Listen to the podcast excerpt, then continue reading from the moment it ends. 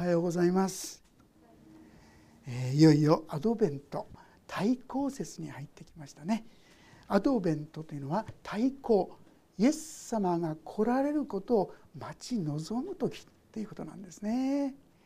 まあそういうことで第1回目のアドベントのメッセージとして主をどのような気持ちで迎えるべきなのか本当に喜びと感謝のこのクリスマスのなるために私たちはどんな備えをすることが必要なのかそんなことをですねこのマルマルコ伝からですねご一緒に学べさせていただきたいとそう思ったわけであります。マルコ伝というのはご存知かもしれませんが4つの福音書の中で初めに記された書物なんですね。このマルコ伝の最初に神の子イエス・キリストの福音の初めって書いてありますよね。福音福音というのはまあ、ユアンゲリオンっていう言葉ですけどもこれはあの良い知らせという言葉なんですねそういう意味なんです。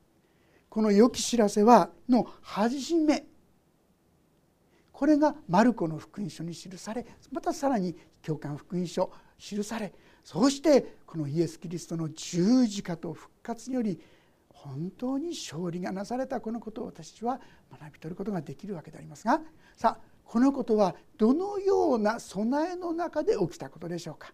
それを共に見させていただきたいとそう思ったわけであります。2節からお読みします。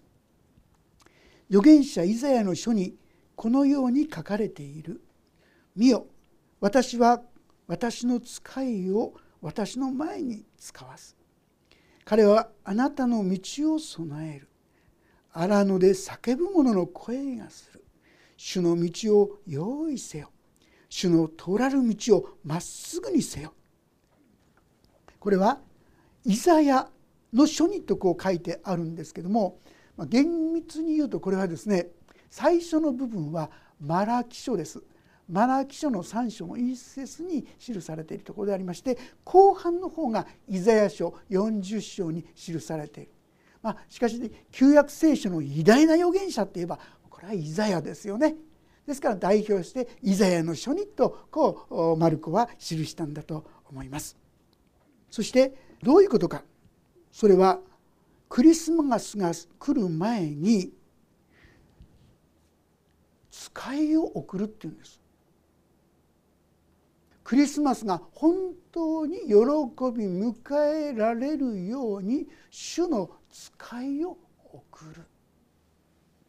誰のことかお分かりだと思いますねこれはバプテスマのヨハネまあ記されてから何百年か経った後に起きたことでありますけどもバプテスマのヨハネという人物が現れたんですね。このバプテスマのヨハネという人は、まあ、悔い改めを説いてその印として洗礼バプテスマ水を授けたわけですよね。それで通称バプテスマのヨハネというふうにこう言われるようになったわけであります。でその時にですね何を言ったのかって言いますとねそれはここにありますが「主の道を用意せよ」大切なのは「主の道」ということなんです。私たちの道ではないんです。私たちの計画ではないんです。主の道主の御業がなされるためにということであります。まあ、具体的にはどんなことをしたんでしょうか4節から読んでいきますがバプテスマのヨハネが荒野に現れ罪の許しに導く悔い改めのバプテスマを述べた彼は実はイエス様の親戚にあたられるんですね。エリザベツという奥さんそしてまあザカリアというですねその夫婦にずっと子供が与えられなかったこの夫婦に神様はなんと子供を与えるとそう語りかけたんですね。ところがこの時夫のザカリアはですねそれを信じなかったんです。もううちに子供なんかできっこない当時は子供ができるってことはとっても大きな意味が大きな宝だったんですけども子供が与えられっこないもう絶望しきってて今更彼はですね神が語られた言葉だったんですが祭祀だったんですがそれを信じなかったためになんと口が聞けなくなっちゃったんですね。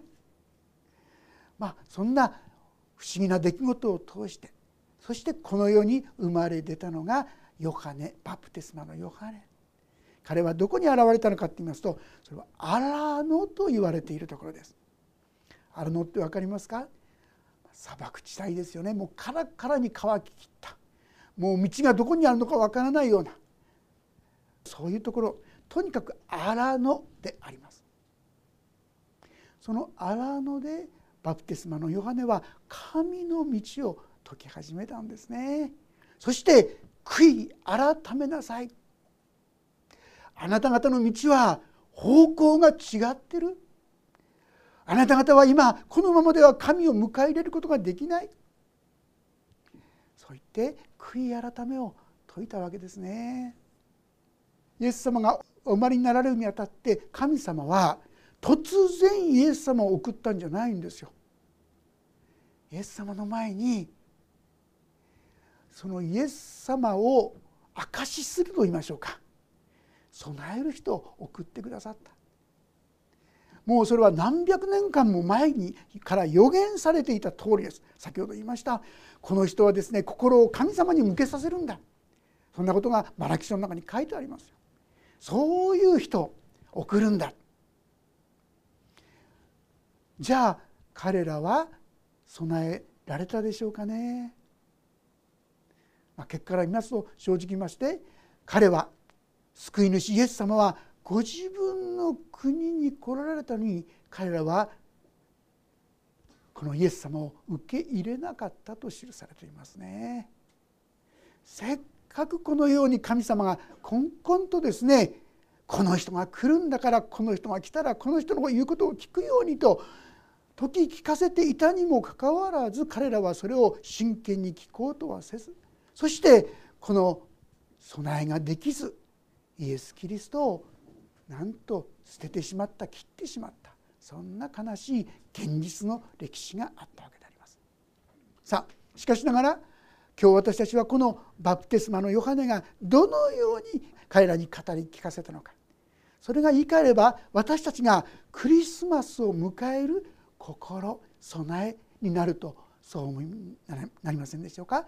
今日はタイトルを「クリスマスの備え」とさせていただきましたクリスマス素晴らしい神様の恵み祝福が表される時。でもこれは残念ながら全ての人にとってじゃないですよね。心が備えられてそしてこの神の言葉を受け止めることができたその人にとってまさしく祝福となり栄光となる。私も心してですねこの神の言葉にしっかりと耳を傾けたいそう思うんであります。言葉を読んでいきますが4節バプテスマのヨハネがアラムに現れた。本当に向こうはですね砂漠地帯ですよ。もう岩だらけのところですよ。人が住むにはふさわしくないと思うようなところもたくさんあるんですがさあそこに現れた。これはですねある意味で皆さんいかがでしょうか？私たちの心にこのような荒野があると思いませんか？今の社会がですねまさしく荒野になってると思いませんか？本当に正直者はバカを見るという言葉がありますけども本当に世の中は決して決して素晴らしいとこではなくて悲しい苦しい辛いそういうことがいっぱいまさしく荒野と言わざるを得ないのが今の世じゃないでしょうか。バプテスマのヨハネはそこに使わされたんですよ。でこれは社会や世の中だけじゃなくてね私たちの心もそうだと思いませんか？私の心は正しく生きたいありたいと思いながら現実にはですね妬みや嫉妬や恨み恨みや裁きやさまざまな醜い思いでですね私たちは心が満ちているそう感じる時があるんじゃないでしょうか。うまく全てがうまくいっている時はそうでもないかもしれませんが何かですね自分がとても苦しい辛いことが起きてきた時にはもう心がざざわざわとですねこれ荒れ果てるまさしく荒野になってしまっているということができないでしょうか。しかしバプテスマのヨハネはそこに主の道を用意するためにその荒野に道ができるために使わされたんですよ皆さん。荒野は荒野で終わりじゃないんです。荒野に道ができるんです。それがバプテスマのヨハネがなさった使命だったんです。そして今私たちもこのことから学ぶことによって私たちの心も荒野に道が開かれていくこの祝福に恵みに預かることができるということではないでしょうか何をバプテスマのヨハネは語ったんでしょうかそれは罪の許しに導く悔い改めのバプテスマ。罪の許しに導く悔い改めのバプテスマ。悔い改めなさい悔い改めなさい。これ方向転換しなさいってことです。あなたが自分でこれがいいこれが自分の道だと思っている道その道を悔い改めなさい。方向転換しなさい。今お話しましたようにこれは主の道なんですよ。私の計画私の道は私の道。もしここにこだわっているならば主の道がそこに開かれることはないですね。私の計画ではなくて主の道がそこに開かれる。神様はこのような道を備えようとしてくださって。だからああ私は間違った方向に向かっていた。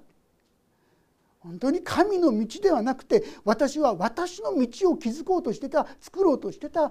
そのように悔い改めてそして神の道に立ち返る。これが必要ですよ。神はその結果として私たちに許しを与えてくださる。いや恵みと祝福を注いでくださる。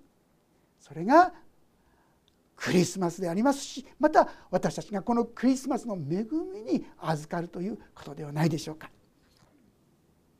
そしてこの7節にこうあります。ヨハネはこう述べ伝えた。私よりも力のある方が私の後に来られます。私にはかがんでその方の履物の紐を解く資格もありません。私はあなた方に水でバプテスマを授けましたがこの方は精霊によってバプテスマをお授けになります。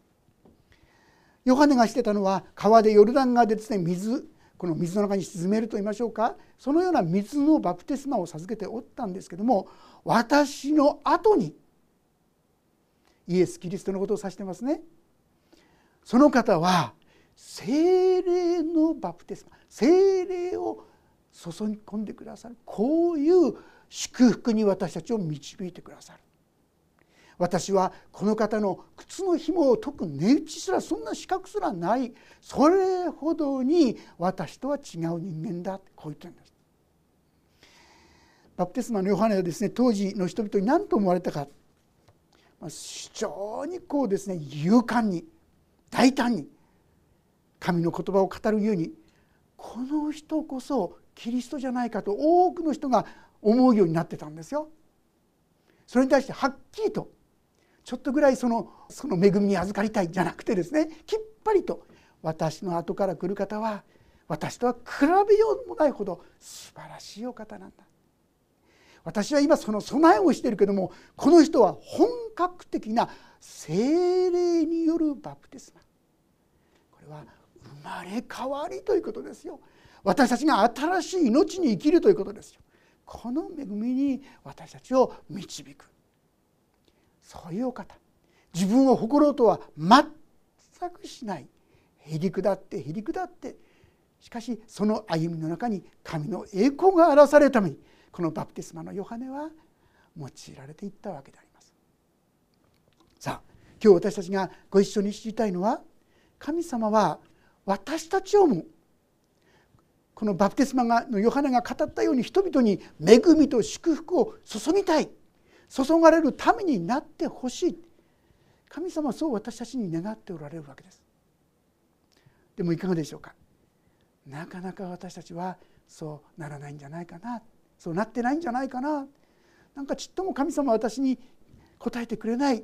私に恵みをくださらないそんなことを感じている方もいらっしゃるんじゃないかと思います。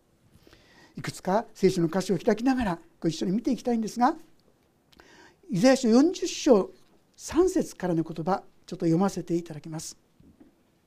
イザヤ書40章の3節ページが1230ページになりますがお読みいたします。荒野で叫ぶ者の声がする主の道を用意せよ荒れ地で私たちの神のために王子をまっすぐにせよ。すべての谷は引き上げられすべての山や丘は低くなる。曲がったところはまっすぐになり険しい地は平らになる。このようにして主の栄光が表されるとすべての肉なる者が共にこれを見る。まことに主の御口が語られる。叫べというものの声がする。何と叫びましょうかと人は言う。人は皆草のよう。その栄えは皆野の花のようだ。主の息吹がその上に吹くと花は草はしおれ花は散る。まことに民は草だ。草はしおれ花は散る。しかし私たちの神の言葉は永遠に立つ。シオンに良い知らせを伝える者よ。高い山に登れ。エルサレムに良い知らせを伝える者よ。力の限り声を上げよ。恐れるなユダの町々に言え。え見よあなた方の神も、まあ、ここまでにしたいと思いますけども。神様は荒野を山を低くしそして荒れ地をですねまっすぐにしてくださる。あなたの心の中に荒れ地もですね神様はそれを癒してくださる。良きものにしてくださる。こう言ってるんです。でも現実の私はちょっとそうじゃないんですけどっていうですねそういう思いがすぐ出てくるんじゃないかと思うんですがもう一箇所今度はイザヤ書59章。59章の1節2節をご一緒に読んでみたいと思います。59章の1節2節であります。それではご一緒に読んでみましょう。イザヤ書の59章の1節2節です。3はい「見よ主の手が短くて救えないのではない」その耳が遠くて聞こえないのではないむしろあなた方の咎があなた方とあなた方の神との仕切りとなりあなた方の罪が御顔を隠させ聞いてくださらないようにしたのだ。実にあなた方の手は血で指は咎で汚れている。あなた方の唇は偽りを語り舌は不正を告げる。義をもって訴える者はなく真実をもって弁護する者もいない。虚しいことに頼り嘘を言い邪悪をはらみ不正を生む。要するに神様が答えないんじゃないんだよ。あなた方の罪があなた方の状態がこの神の恵みに預かれなくしてしまった。ているんだよってこういうことですよ。実際私たちはよく考えてみると本当に正しいことをしてきたか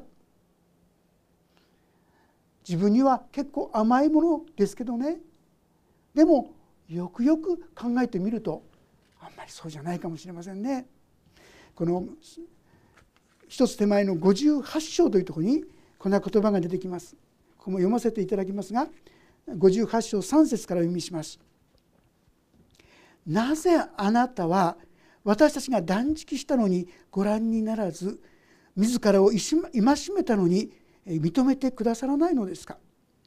見よあなた方は断食の日に自分の好むことをしあなた方の労働者を皆追い立てる見よあなた方が断食をするのは争いと喧嘩のためであり不当に拳で殴るためだ。あなた方が今のように断食するのでは糸高きところにその声は届かない。私の好む断食人が自らを戒める人はこのようなものだろうか。足のように頭を垂れ荒布と灰を敷き広げることなのか。これをあなた方は断食と呼び主に喜ばれる日と呼ぶのか。私たちは時々思ってませんか？神様に祈ったのに神様はちっとも答えてくれない。私は神様の前に出てるのに神様が答えてくれないんだって。でもよく考えてごらんなさいって。神は罪あるままに私たちに恵みをと祝福を与えることは難しいんですね。なぜ？それでいいと思ってしまうでしょ？私たちがあ悔い改めなければならないということを教えるためにも神様はそのままで祝福と恵みを与えることはできない。ですから続けて6節からこう言います。私の好む断食とはこれではないか。悪の束縛を解きくびきの縄目をほどき虐げられた者たちを自由の身とし全てのくびきを砕くことではないか。私は上から圧迫を加えたりですね自分の権力や力で何か押し込めようとしたりさまざまな形で不当な扱いをしてしまっていることはなかったでしょうか。飢えた者にあなたのパンを分け与え家のない貧しい人々を家に入れ裸の人を見てこれに着せあなたの肉親を顧みることではないか。そんなにみんなの人に優しくしたらもう自分が生きていくことができないでしょう。これは仕方がないあれは仕方がないと言って自分の罪を罪と認めることから遠ざかって仕方がないんだ仕方がないんだと言ってそこから遠ざかっていることはなかったでしょうか。しかし私たちがああそれが私の問題だったんですね。確かに自分にはできないこと。でもそれは罪でした。それは私の誤った方向性考え方でした。そう言って神の前にへり下り悔い改める時にその時あなたの光が暁のように輝き出てあなたの回復は速やかに起こる。あなたの義はあなたの前を進み主の栄光があなたのしんがりとなる。その時あなたが叫ぶと主は答えあなたが叫び求めると私はここにいると主は言う。もしあなたの間からくびきを覗き去り虐げの指をさすことや邪悪な言葉を取り去り飢えた者に心を配り苦しむ者の願いを満たすならあなたの光は闇の中に輝き昇りあなたの暗闇は真昼のようになる。主は絶えずあなたを導いて焼けつく土地でも食欲を満たし骨を強くする。あなたは潤された園のようになり水の枯れない水源のようになる。あなたのうちにあるものは昔の廃墟を建て直しあなたは世々にわたる礎を築き直し破れを作ろうもの。通りを進めるように回復するものと呼ばれる。もし私たちがああ私が間違っていたんですね。私が方向性を間違えていたんですね。私が傲慢だったんですね。罪を犯していたんですね。と主の前にへり下っていく時になんと神様は速やかに暁を昇らせてくださる。そして回復を与えてくださる。こういうんです。でも私たちは「でも」って言うかもしれませんね。黙示録というところ新約聖書の一番後ろの3章のところもちょっと読みたいんですが黙示録3章の15節からちょっと読ませていただきます。もし分けられたらご一緒に読みましょう。15節から20節まで。ページが495ページになりますね。お読みしましょう。15節から3はい。私はあなたの行いを知っている。あなたは冷たくもなく熱くもない。むしろ冷たいか熱いかであってほしい。そのようにあなたは生ぬるく熱くも冷たくもないので私は口からあなたを吐き出す。あなたは自分は富んでいる。豊かになった。足りないものは何もないと言っているが実は惨めで哀れで貧しくて盲目で裸であることが分かっていない。私はあなたに忠告する。豊かなものとなるために火で精錬された金を私から買いあなたの裸の恥を表しないために白い衣を買い目から見えるようになるために目に塗る目薬を買いなさい。私は愛する者を皆叱ったり懲らしめたりする。だから熱心になって悔い改めなさい。見よ私は戸の外に立って叩く。誰でも私の声を聞いて戸を開けるなら私はその人のところに入って彼と共に食事をし彼も私と共に食事をする。ありがとうございます。ラフデキアの人たちは自分たちはそんなに悪くない。そんなにひどくはない。それなりに自分たちは頑張ってるやってる。そう思っておったんですよ。でも神の目から見たらあなた方のそれは生ぬるい。本当に悔い改めなければ吐き出されてしまう状況だとこう語るわけであります。私たちは自分に対してとっても甘いんですよね。これぐらいいいんじゃないか。これぐらいやってるから大丈夫じゃないか。それが問題だ。私たちはああ主の前にとんでもない状況なんだな。自分でできるできないの問題じゃないんです。ああ私はそういう状況なんだなということを素直に正直に認めていくことが大切なんですね。黙示録のちょっと手前のヨハネの手紙の第一一章の8節9節を読んでみたいんですがここにもうよく書けてる箇所ですがこう記されています。ヨハネの手紙の第一一章の8節9節よろしいでしょうか。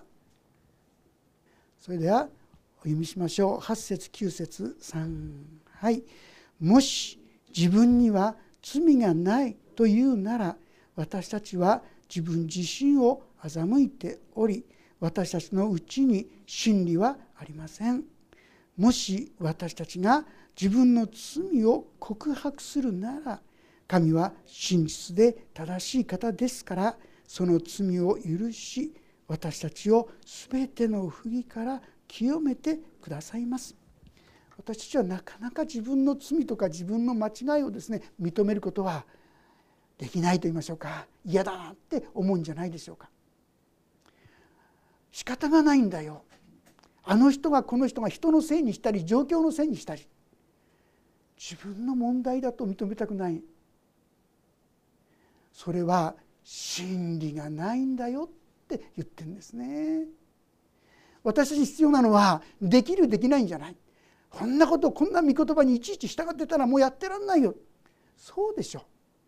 でもそれが罪だということを正直に認めていくことが大切なんですよね。なぜですか？イエス様がその罪のために死んでくださっているからです。その罪はもう解決してしまったくださったからなんです、まあ、実は皆さん気づいてるでしょうかね。神様から離れていたらいくらクリスチャンであったとしてもほとんど救われてない時の状態と同じような状況自分の中には相変わらず妬みや嫉妬ら羨みや羨ましい思いやですねさまざまな悪が厳然としてそこにいるってことに気づきませんでしょうかね。私たちが少しばかりでもそこから離れることができるのはイエス様と共に歩いている時だけなんですよ。ですから私たちは絶えず絶えずイエス様と共に歩まなかったらば私たちはいつも罪の中に歩んでいる私には罪がないと思う時があったらこれは明らかに神様からイエス様からすでに離れてしまっているそういう時の考え方思いですよ。私たちは四六時中言うことやすことやることなすこと全部がはっきり言ったら自己中心であり罪の生き方なんです。だから瞬間瞬間これが罪じゃないかって言われたら私たちの返答は「そうでした」と言える時は皆さんは正常な状況の中にいます。でも私はそんな悪いことしてないともしそう思ってしまうならあなたはすでにイエス様の十字架から離れてしまってる。ですから真理があなたのうちにない命があなたのうちで働けなくなってしまっている私たちに必要なのはそうでした。あれもできないこれもできない。はっきり言ったら私たちは神様から離れたら本当に罪だらけだと思いませんか？思うこと考えることみんな。もう私は何年間クリスチャンだからちょっとぐらい変わってたかなと思ってても実際に思うことや考えてることはあらちっとも変わってない。こういう自分に気が付くんじゃないでしょうか。それは正しいことなんです。自分が正しく見るようになったんです。ただイエス様と共にいる時だけは変わってくるですから私たちは絶えず四六時中イエス様と共に歩むんでなかったら罪のただ中にいつもいると言っても過言じゃないんですね。だから私に必要なことは何ですか？もし私たちが自分の罪を告白するならああそうでしたそうでした。私は本当に傲慢でした。ああ私は本当に妬み深いものでした。裁くものでした。傲慢なものでした。そのように自分の罪を認め告白するならば神は真実で正しい方ですからというのは十字架を忘れないからということですよ。十字架があるからその罪を許し私たちを全ての不義から清めてください。もし私たちがこのところに立っているならああ私は本当に罪人です。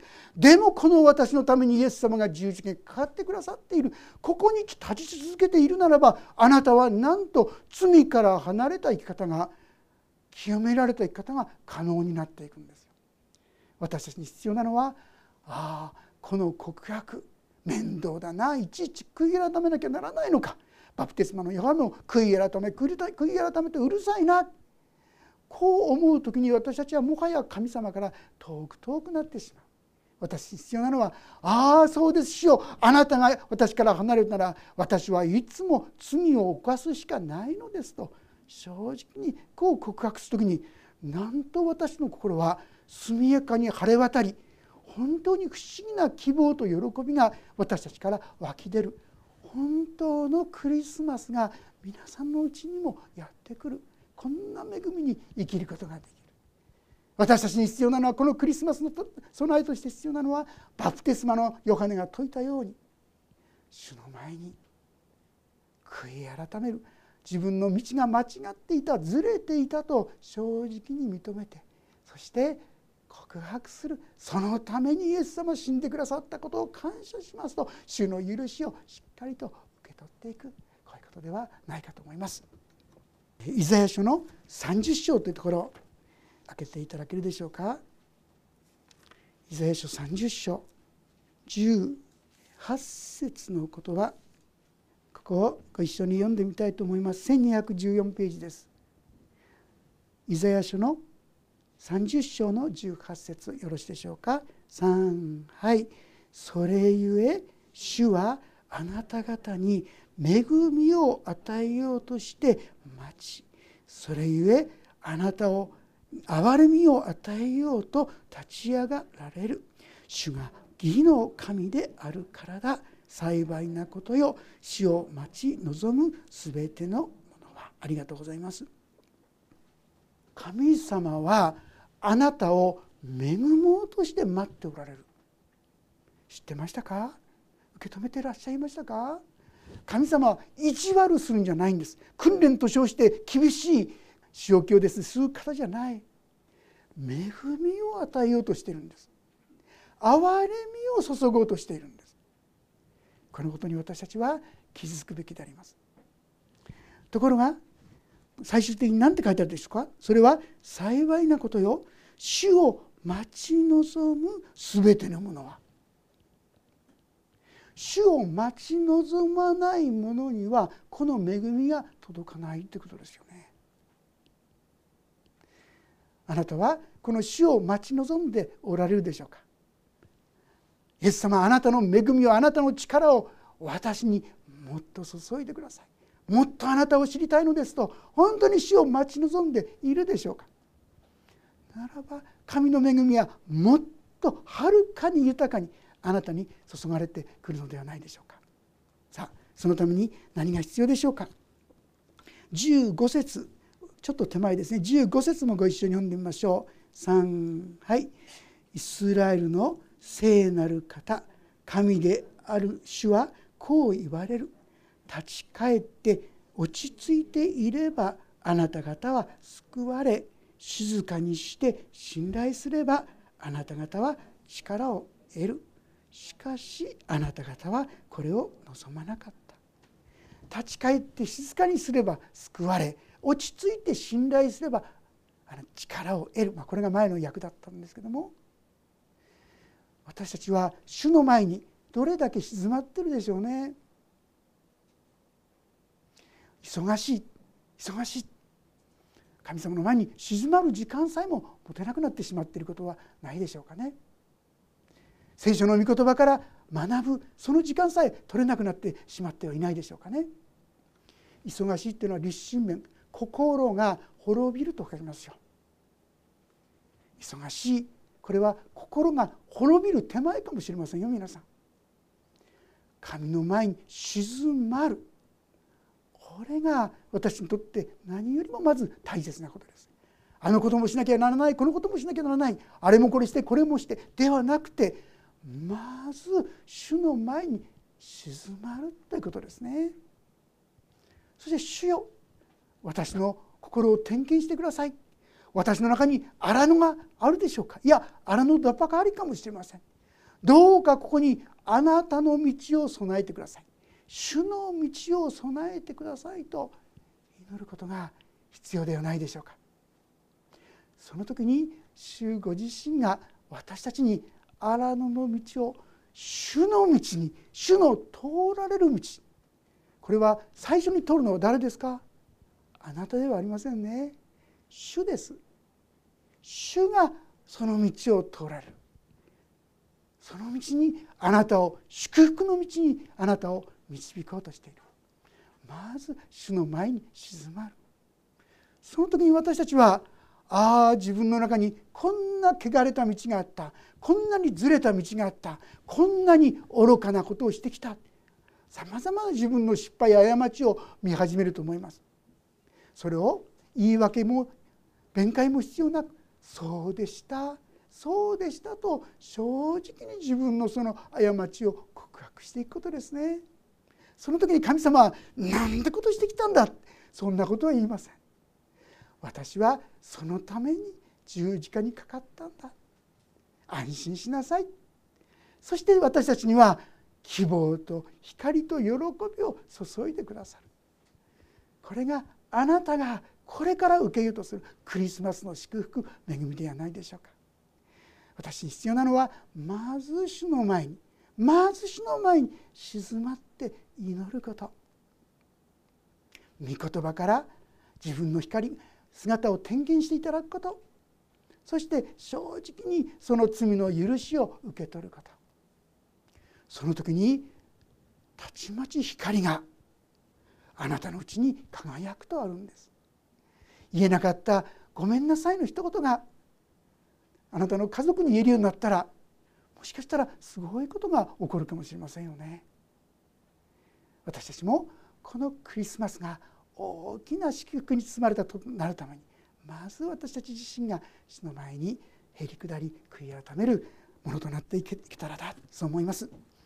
私はですねずっとこう願っているのはね世界中にいろんなところでリバイバルというのが起きたことがあるんですよね。精霊様の特別な働きでもうどんどんどんどん人々が集まってくるし救われる。実はですねちっちゃなリバイバルですがそういうのが日本にもあったのご存知ですか？戦後すぐの時にですねそういうことが起きたんですね。その時にはですね日本人の教会が本当にいっぱいになっちゃったそうですよ。もう一回の礼拝じゃ平らないで何何度もするようなどこもどこもいっぱいになっちゃった。でもね残念だったのはその時に本当の意味で備えができてなかったからもう潮が引くようにスーッとその方々はみんないなくなってしまった。あっという間に短い時間でした。でも今日お話したいのはですねそのリバイバルのきっかけになったことをちょっとだけお話ししたいと思ったの。それは小原土佐治さんというですね先生という東京の井戸橋という教会のですね牧師してらっしゃった方がですねその先輩の先生方に連れられてね山に行ったそうです。昔よくですねこの時代もそうだったと思うんですが山に行って祈るってことをよくやったんですよね。神の前にもう普通は人の声気にしたりしてなかなか大きい声出せないかもしれない。山に行ってうわーって主にですね祈るんですがその小原俊先生一番若かったんですけどもその中ではね先輩の先生方がですねそこで本当に主の前にもう心の底からですね叫ぶような祈りを祈るんですね「主よ!」っつってですね本当に自分の行って犯してきた過ちや愚かなことやですってものを次々とこう祈る時ですね土佐先生はちょっとおじけちゃったっていうかねそして「えー、そうだったの?」っていうですねもう赤裸々な告白がですねその祈りの中でこうトントントントンこなされていったんだそうですね。でそういう中でまあ彼らはですね祈りを一晩ずっと祈りに費やしてそして帰っていったんですがその時からこのリバイバルと言いましょうか。神の言葉がですねブワーッとこう矢印のように人々の心に届くようになった。すごいことが起こり始めた、まあ、残念ながらそれは短い時間で終わってしまったんですけども本当に悔い改めから全ての素晴らしい神の御業は始まるということですね。まあ、このリバイバルもそうですがリバイバルが起きた時っていうのはどこでも誰か多くはですね別にこう牧師じゃなくてね信徒の方の祈りによっても神はことを行ってくださるんですよ。ある一人の信徒の人がですね神の前に出て本当に祈っていく時に神様はその人に「今日牧師に言って集会を開くように言いなさい」ってこう教えられたそうです。でそのことをですね言ったんですが牧師先生は「いや今頃ね呼んでもね誰も来ないからなんて言ったんですがあまりしつこく言うんでですねその方が仕方がなく、まあ、告げられるところに連れて集会開くからって言った時になんとその日あふれるばかりの人々がそこに集まってこられてその時からそのリバイバルの技がですね始まったんだってこういうのを読みましたね。皆さん私たちも主の前に本当にこれでいいまあまあ自分はそれぞれそれなりにやってるんじゃないかこの程度でいいんじゃないか。そんなふうな生ぬるい重い信仰になっていることが多いんじゃないでしょうかね。もう一つの前に共に出て祈っていきたい。私はこういうお話をする時に恥ずかしく思います。ならあんたやれよってですね。本当に私がそういう祈り手になれたらなって思います。なれないんです。祈り抜くことができないんですよね。そう本当に祈り抜いて人になれるように祈っていただきたいとそう思いますね。当に主の前にへり下ってそして悔い改めの祈りを捧げて主の御業が凄まじい勢いで始まるそんな教会またそんなクリスマスに共になれたらとそう願います。お祈りをいたします。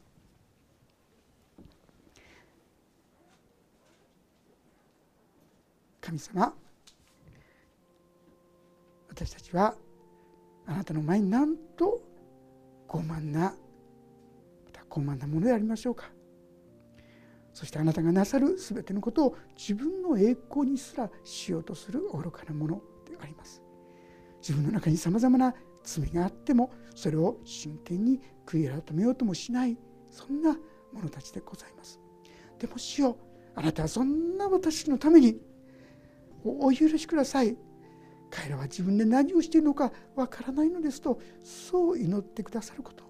本当にありがとうございます。どうぞしよう。私たちも本当にあなたの前にへりくだるもの悔い改めることができるものにならせてくださるように。